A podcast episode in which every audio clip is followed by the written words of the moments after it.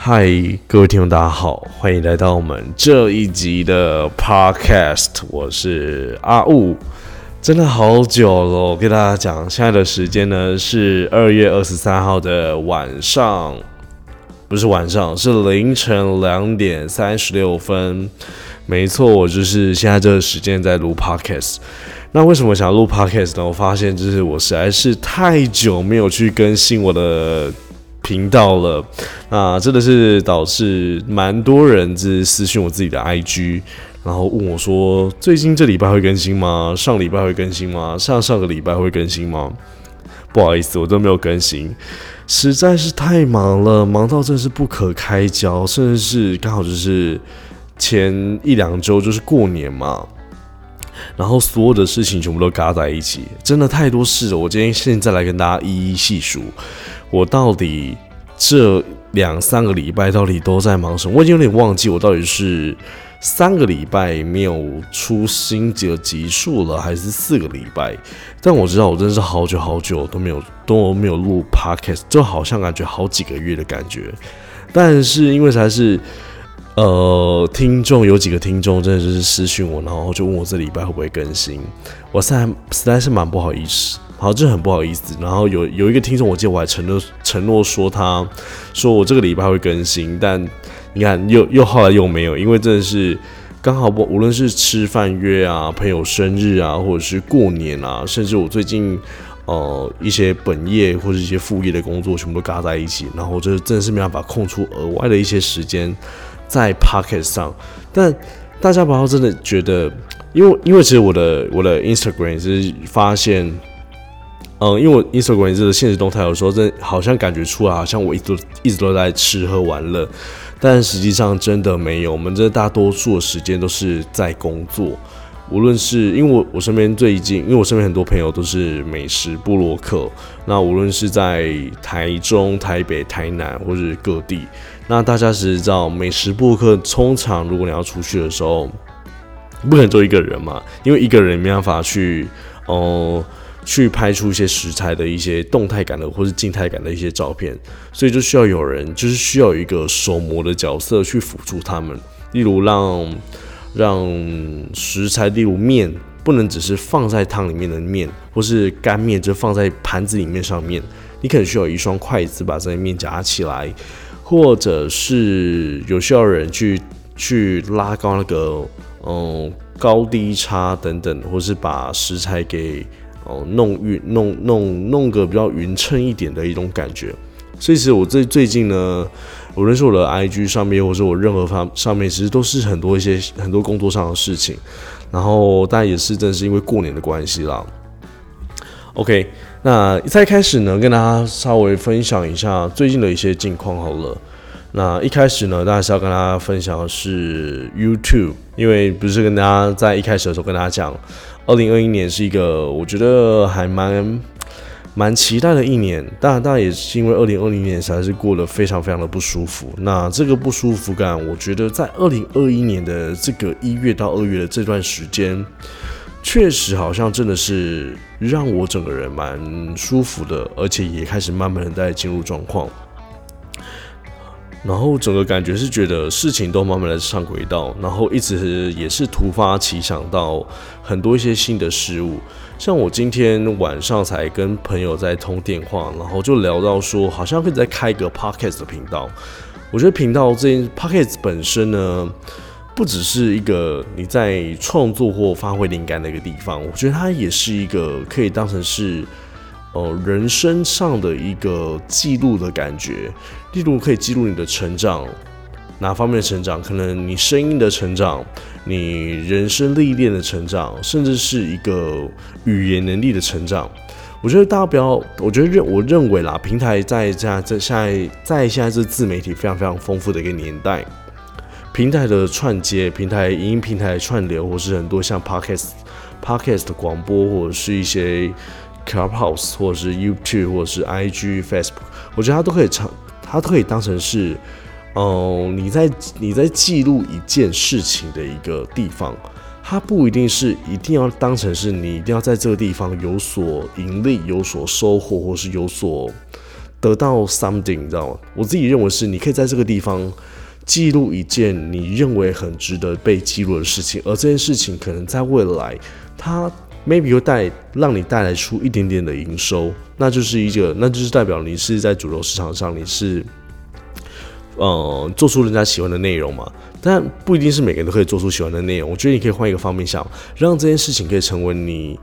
在整个人生历练上面的一个作品，或者是一个成长的一个 recording，我觉得这是一件很棒的事。所以，我其实我在今天晚上，也不是从今天晚上，在上个礼拜的时候，一直还在思考，好像我会再出一集，就是一一个一个频道。那这个频道，我当然当然就不会说是我我是阿雾啊，我是我是谁，而是一个很匿名、很匿名的频道。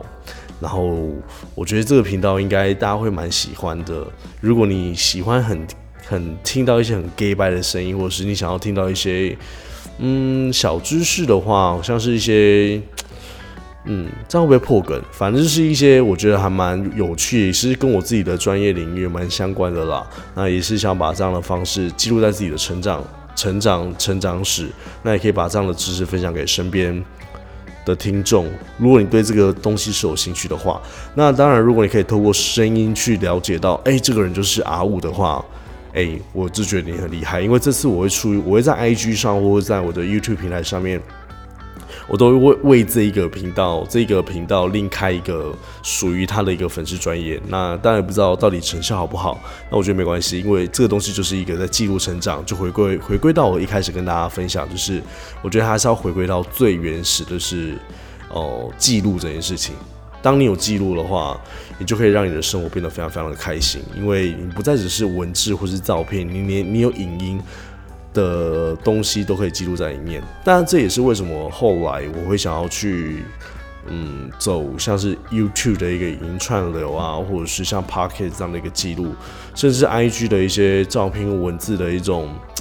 那种记录的感觉，就我觉得这个都是你在记录你这个辈子，这一辈子这么难的，我们可以生生生在这个世界上，然后历经风霜，历经社经历练，那成为。成为你现在的这个你自己，这是一件多么难得的事情，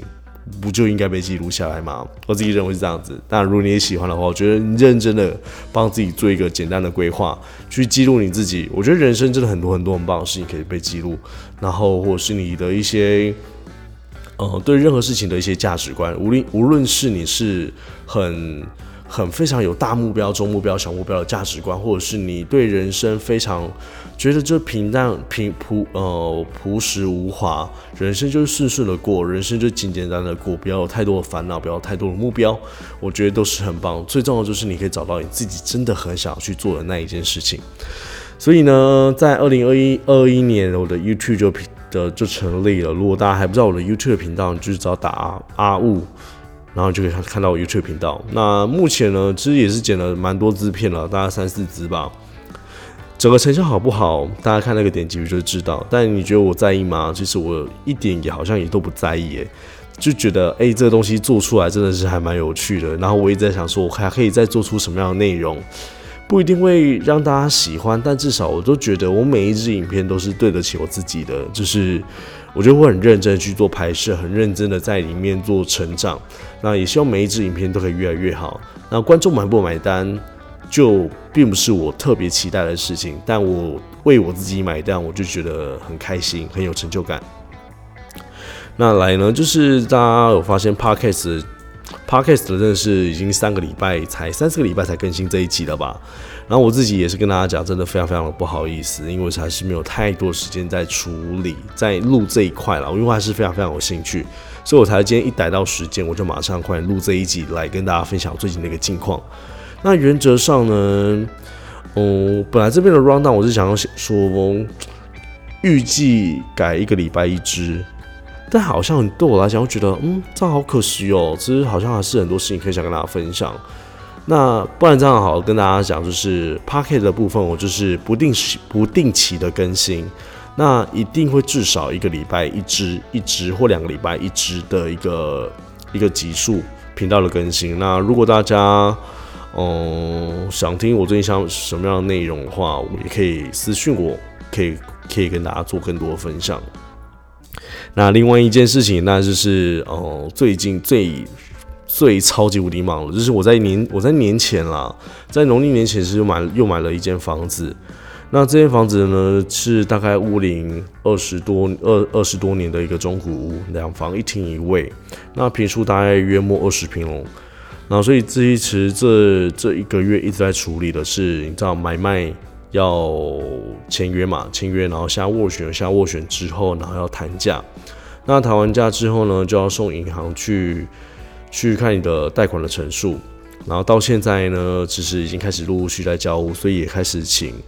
设计师啊，请自己的工班，请自己的水电，请自己的装潢，加上我自己还要去，像是 IKEA、特利屋或者是一些家具行、灯罩行，我去看一些我喜欢的一些家具，然后帮自己布置一个自己喜欢的风格，然后再租给有需要的租客们。那这我觉得这一这一连串其实都是我一直在想，是想要让自己把。这一串的流程写成一个 rundown，意意思就是把它写成一个 SOP。那未来我就可以照这个 SO SOP 去走。那，嗯，我自己觉得这个 SOP 已经写的差不多了，然后也一直想要再优化优化，让这个这个 SOP 的一个标准作业流程可以不断的顺的更更清楚。那之后就可以用这样的方式，呃，可能开开开办一家公司，或者是开办。哦，一个 consultant，一个顾问的角色，我觉得都很棒。那当然也是因为台湾好像，因为我最近在爬文，就是其实这几年一直在想的是想要开一一呃开一间就是呃包租代管的物业管理公司。但我发现好像我去请经啦，就是有一些问一些前辈们，我记得好像是需要一个叫做房地产经纪人经纪人的一个证照，你好像要有这一张证照，他把开开办这样的公司。那有些人是，嗯，有些朋友是，有些前辈是建议我说，如果你真的有需要很赶的话，就是你可以去，嗯，跟他借借执照来开，也是可以，一年可能就是付个几万块的一个呃借照费。但我自己就是觉得。我还这么年轻，怎么可能考不到那张证照？那张证照我上网去查，但每年大概有二十 percent 的人是可以考到这张证照的。那我就想说，哇，其实我转学考，大家应该有听过我集数，应该知道大学转学考二十 percent 真的是超级无敌高的数字。你看，五个人就一个人可以中。为什么他考大学转学考的时候，真是七八十个人只收个五个或三个？最惨的正大的转学考还是六十几个只收一个。那种几率真的是少到非常非常低，那我就觉得哎，好像蛮简单的。那我就是可能这几个月，呃，目前好像是台湾是八月考，呃，八月报名，然后是十月还是十月考。那现在就是好像把这这这件事情也是列入列入了我二零二一年的一个 to do list 一个一个名单一个计划里面了。那大概就是这样。那其实还有过年，就是不知道大家这个年过得怎么样。我自己是觉得，二零二一年的王氏家族的过年，我自己因为我姓王嘛，所以就王氏家族的过年，因为我有爸爸跟妈妈那一边啦。那爸爸这一边呢，因为就是要遇到爷爷奶奶，那爷爷奶奶其实奶奶在去年的时候，在二零二一年的九月，就是不幸的已经离开这个世界上。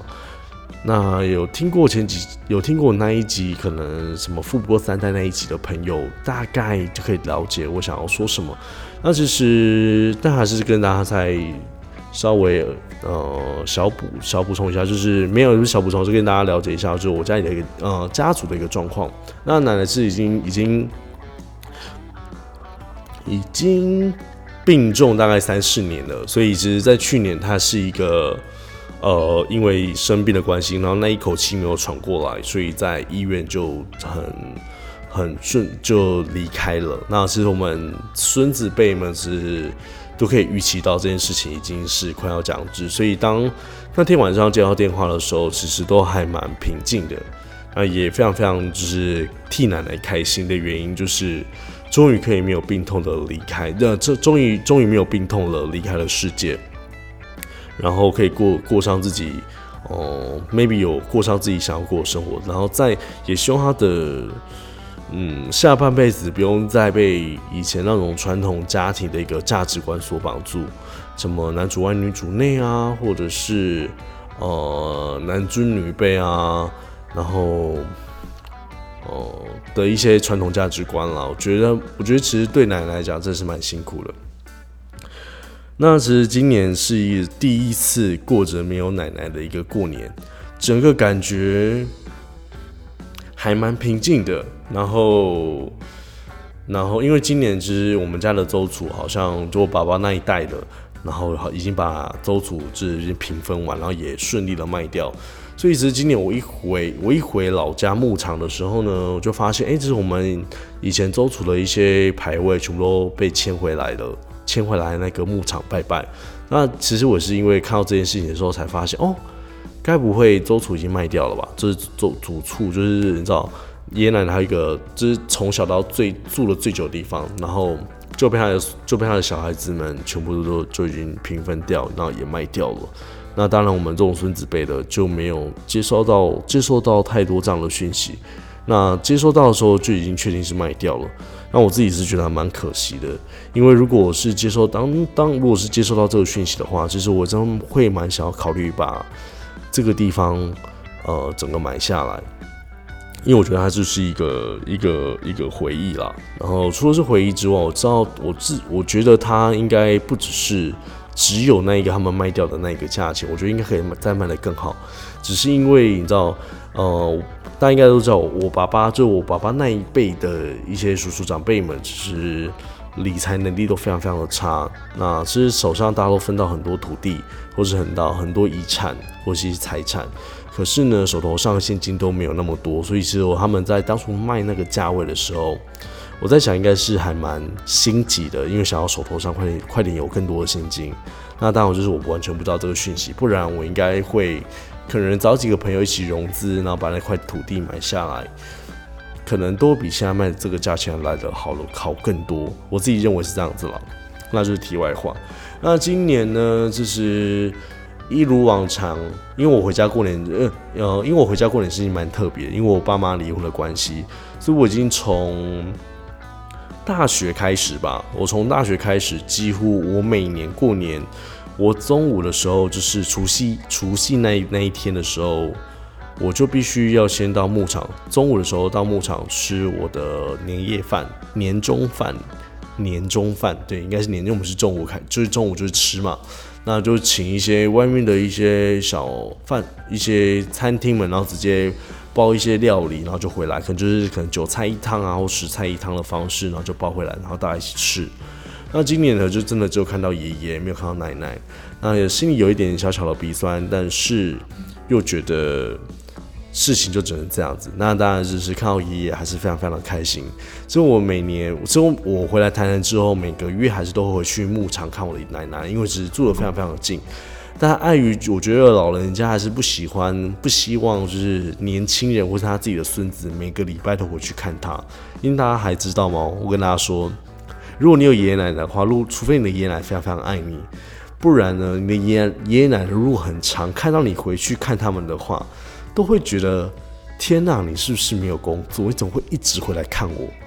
就你知道，他们不会觉得哎你好棒哦，一直回来看我，他们觉得你是不是都没有在工作？好吧，不不然怎么都会一直回来回来家里看我？他们反而会觉得这种。这种心态会出来，然后反而会觉得，哎，那些孙那些其他孙子辈的没有回去看他，是不是，就是他们很辛苦，很很辛苦才会没有时间回来看他？其实真的不是好吗？他们就只是真的有时间不想回来看你。我觉得就是这样子，就是就是这样子，也没有什么特别好说的。所以也因为这样的习惯，就是我现在就。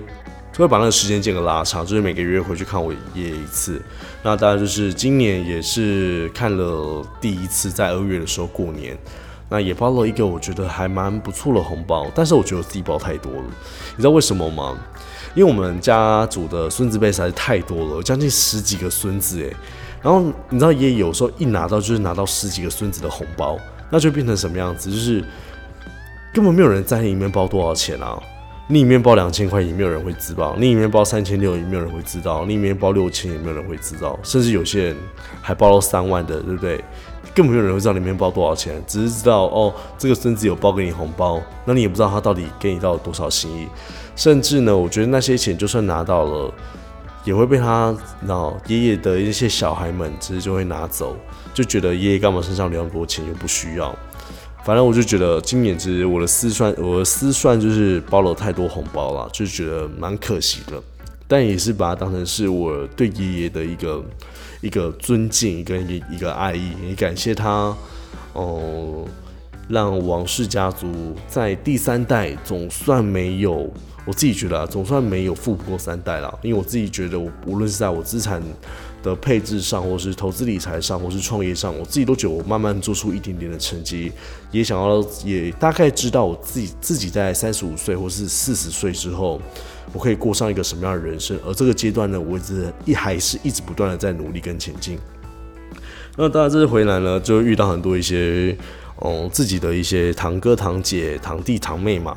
那免免不俗的，你还是要问到很多一些很特别的一些问题，例如，哎，你最近大学大学了吗？你大学念什么样的系？或者是可能是堂哥堂姐，我们都已经出社会好几年了，我们就会问说工作上嘛，去年没受到疫情的影响？那疫情的影响导致可能有些像我堂哥可能是空服员没有工作，那现阶段怎么办？那或者是，哦。我堂姐可能是正呃台大新闻所，那现在是做司法记者的，那哦跑一些司法线的一些秘辛啊，或者是一些职场的一些工作的内容，以及职场的抱怨等等，我们就会分享这这一块。那我觉得今年最特别的是，以往呢，因为我们才跟我们这些堂兄弟姐妹实在太熟，太呃太吃螺丝，太熟了，所以就会变成你可以感受得到。诶，但年纪真是越来越大了。以前呢，就会讨论说国中讨论游戏，高中也是讨论游戏，大学的时候就讨论一些大学的校园生活以及校园的一些住宿啊，然后老师教授，然后论文，然后到现在长大之后，你知道我们回去大家在讨论什么吗？大家现在在讨论股票，哎，大家在讨论什么台积电啊、海运股啊、科技股啊、生技股的这些东西，然后谁买了什么，谁买了什么，然后预预计哪哪一只的呃会大涨，或是哪一只会大跌等等，谁要做空，谁要做多，哎，这些很特别的一些专有名词，竟然出现在年夜饭年就是。年中午年年中饭的一个一个场合里面，而且大家讨讨论的超级热热烈，就觉得哎，好特别哦！这是越来越长大之后，大家讨论的话题真的是越来不一样。但如果是那些堂弟跟堂妹堂妹的话，就还是一样了，就是勉为其难说，哎，最近还好吗？呃，大学还好吗？读哪个大学？那有没有交到一些同？有没有交到一些朋友？那记得好好的 work hard, play hard 等等这样的一些话题，嗯，觉得好像自己还不是一个很称职的一个一个堂哥，嗯，应该是这样说吧。反正呢，我觉得今年做过年呢还蛮特别的啦。然后就是身边的堂哥堂姐们，也正是带我认识到，又带我认识了很多一些不不一样领域的人。其实大家在社会历练久了之后。大家都会认识到很多很多特别的人，那可能知道你现在像我现在，呃，像我像我现在知道我在做 KOL，或者说我在做一个呃 influence，或者说我在创业，我在做投资。那他们只要在这个，他呃，他们只要在他们目前的这个工作领域上面遇到一些 其他也是跟我做相关领域的人，或是一些觉得可以适合介绍给我的人，他们都会帮我介绍。诶，所以我觉得很多人脉上的堆叠就是这样子。那其实之后呢，想要跟大家分享一个。我一个一个去美国念书的朋友，然后超级无敌好朋友，我们从二十岁然后认识到现在，已经大概八年九年。然后他在去年的时候毅然决然的，因为他考上美国的呃华盛顿大学，好像是路路易斯华盛大学吧，然后就拿到全额的奖学金，应该是台大的中文所，所以他就直接申请他们去念书，全额奖学金好像一年有将近四万多块的美金。然后就是这样直接飞过去，他觉得他完，他觉得他觉得完全没有包袱，因为他觉得他没有义务要去负担家里的任何的一笔费用，他也不需要去照顾爷爷奶奶，他也不需要去照顾呃爸爸妈妈，因为他爸爸过世，那妈妈后来又有新的男朋友，所以他觉得家里这件事情根本不关我的事，他唯一最重要的事情就要就是要把自己也照顾好，所以他去年就飞到呃美国去念书。那其实我们有时候不管在美国或者在台湾，我们都会做很多一些不同性质的一些交流。那因为他是台大中文所的关系嘛，所以他就用很多一些科学啊，或者很多理论啊，然后跟我去讨论。例如什么，嗯，很多什么学者，然后提出了什么理论。那我一个有一个理论，我觉得很棒，那很希望可以在下一集的时候跟大家做一个简单的讨论跟分享。那以及我我这集这几年来实际经历过的、看到看到的一些人人上面的一些例子。那我觉得这个礼物真这个理论真的非常非常有趣，然后也可以跟大家做个分享了。那最近呢？呃，真的蛮希望大家可以好好去看一下我 YouTube，因为我觉得 YouTube 做了一些内容，可能有点深色，或是有一些剪辑上面没有那么连贯，但还是希望大家可以慢慢的可以帮我，嗯，给我一些建议也好，或是给我一些哦一些点阅也好，就感觉就是希望，呃，想要再了解更多更多方向，然后我也是有一些不同不同一些不同的一些计划。希望可以在今年把每个东西都做出一点小小的成绩，然后再试看看我可以再做出什么样的不同的领域。那其实现在呢，也在计划在三十岁的时候要出书，所以今年是我非常非常关键的一年。那也期待可以把这样的一些小小的成果跟大家做一个分享。那这一集呢，其实就是交代，就是在交代我最近的发生一些事情了。那如果大家如果有一些更特别的事情，我应该会在在不同的集数的时候跟大家做一个更详细的分享。那我们今天的 podcast 就要到这边喽。那现在的时间已经到晚上凌晨的三点了。那下一集马上就会出来，所以大家不用着急。那我们这一集就到这边喽。那大家好，我是阿雾，我们就下一期见喽，拜拜。